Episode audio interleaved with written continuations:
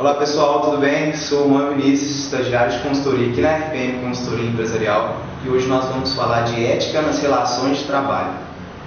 Bom, no local de trabalho, claramente nós vamos encontrar pessoas com comportamentos, pensamentos, posicionamentos únicos e de forma particular de todo mundo à sua volta.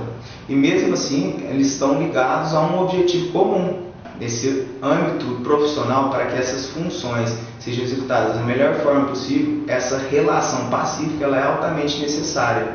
E com essa constante mudança no mundo moderno, o capital humano vem sendo muito valorizado pelas organizações.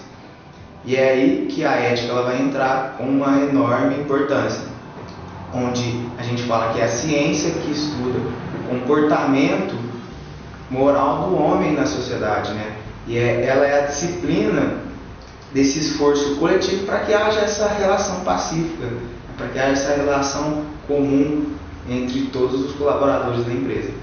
A ética está diretamente ligada à cultura organizacional da empresa, né, que é a forma que os colaboradores vão interagir com o meio interno e as adaptações do meio externo da organização.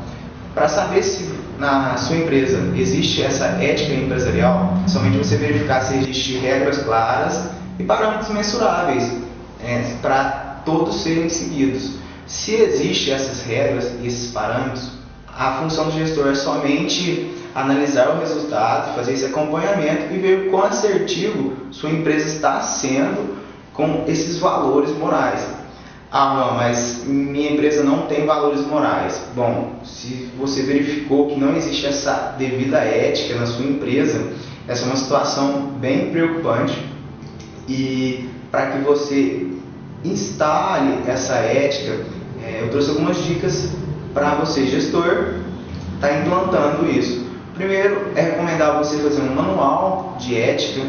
Segundo, você desenvolver métodos e regras para passarem a, aos colaboradores.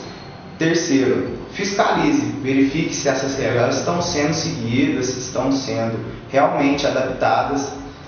Quarto, você pode é, premiar pessoas, funcionários que estão seguindo essas regras, né, para que impulsione isso e continue, seja uma coisa constante. E quinto, você pode criar um programa de feedback para pessoas que não conseguiram integrar a essa adaptação, né, onde você vai dar sempre acompanhamento para que haja e encaixe todos né, é, esse manual ético que você criou. Bom, após fazer essa adaptação e instalar todo esse processo, o gestor ele tem que continuar analisando profundamente, deixar sempre muito bem visível, se possível escrito em documentos, para que todos os colaboradores tenham noção que é essa ética dentro da sua empresa e que isso se torne uma coisa é, sempre constante e que seja sempre muito assertivo voltado a resultados. Eu sou o Juan Vinícius, para mais conteúdos como esse, se inscreva aqui no nosso canal, curta esse vídeo e vem conosco. Até mais.